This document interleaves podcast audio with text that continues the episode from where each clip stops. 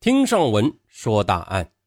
上回呢，上文说到白宝山和吴子明去警务区宿舍抢枪，连续杀害两名警员后，把枪取出来，前后没有超过一分钟。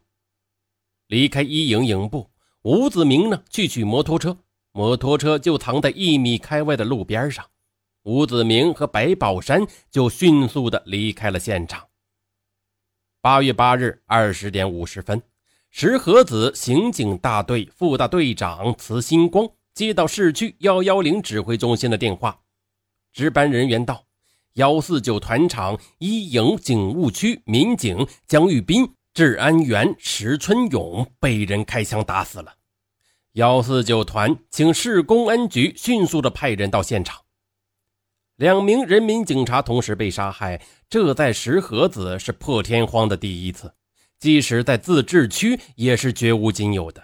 案情迅速的上报到兵团公安局和自治区公安厅，专案临时指挥部迅速成立了。经过七天，对两千九百五十三人和二十五条可疑线索的调查，案情是没有任何进展。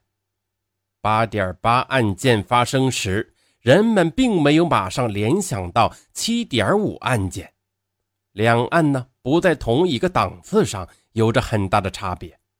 然而，勘查和技术检验过程中，一个重要的线索跃入到技术人员的眼帘：八点八案件现场的弹壳与七点五案件现场的弹壳批号是一致的，都是七五杠八幺。这难道是巧合？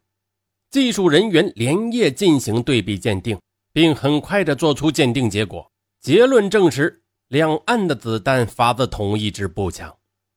这是一个重大的推进，这不仅解决了七点五案件的定性问题，同时也为八点八案件的侦查提供了更多的方便。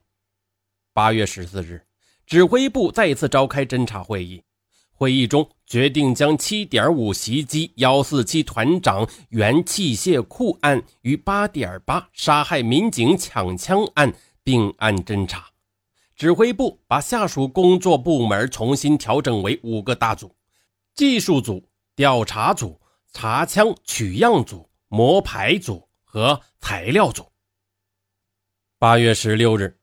幺四七团场第一中学临时工李华在打扫教室大学楼后边的垃圾池时，捡到一个绿色的塑料本，发现呢，这是江玉斌民警的执勤证，上面贴有江玉斌的照片。李华马上就把江玉斌的执勤证交到了幺四七团场派出所，指挥部。得到报告后，立刻派人对江树斌的妻子牛小红进行调查。牛小红说：“江玉斌没有把执勤证带回家的习惯，而且呢，江玉斌上班或回家时并不经过一中门口，他不可能把执勤证丢到那个地方的。他的执勤证更不会出现在教学楼后边的垃圾池里。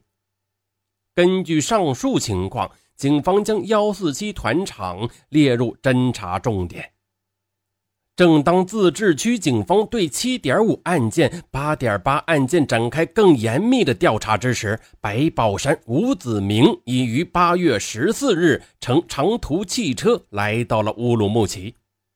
按照惯例，白宝山呢预先在与边疆宾馆相邻的新疆大学校园内选好了一处秘密地点，并且于当天挖好埋枪埋钱的土坑。挖坑的地方呢，距离边疆宾馆后围墙约七百米处。这个地方很少有人迹。白宝山把地点选择在树林内，挖好后，白宝山在附近的树枝上绑了个布条作为记号。当晚，两人返回石河子幺四七团场。八月十八日。白宝山和吴子明携带着八幺杠式自动步枪和五四式手枪，再次来到了边疆宾馆。此时，因已经临近乌鲁木齐对外贸易经济洽谈会开幕的日期，边疆宾馆是显得格外的热闹。当天，因为白宝山和吴子明到达的时间太晚了，边疆宾馆快要打烊了，所以呢。他们没有遇到可以下手的目标。他们藏好枪支之后，两人用吴子明的身份证登记，住进附近铁路医院招待所。八月十九日早晨，边疆宾馆还没有开门，白宝山和吴子明就来到了这里。他们先挖出枪，压满子弹，然后白宝山把自动步枪放进了提包内，手枪则揣进了衣兜里。两人退到边疆宾馆入口处等待机会。大约过了二十分钟，一老一少两个人提着包走到了俄式餐厅附近，在一根电扇杆子底下蹲了下来。他们放下提包，旁若无人地数着钱。年长些的带着一个红色背包，里面装着约五十万元现金；年轻人提着蓝包，比红包略大。看样子里边有七十到八十万元现金的样子。白宝山把枪提在手里走了过去，就在距离年长者仅一米远的地方，对准他的后背开了第一枪，老人当场便被打死了。吴子明跟着也开了一枪，但子弹卡壳了，没打响。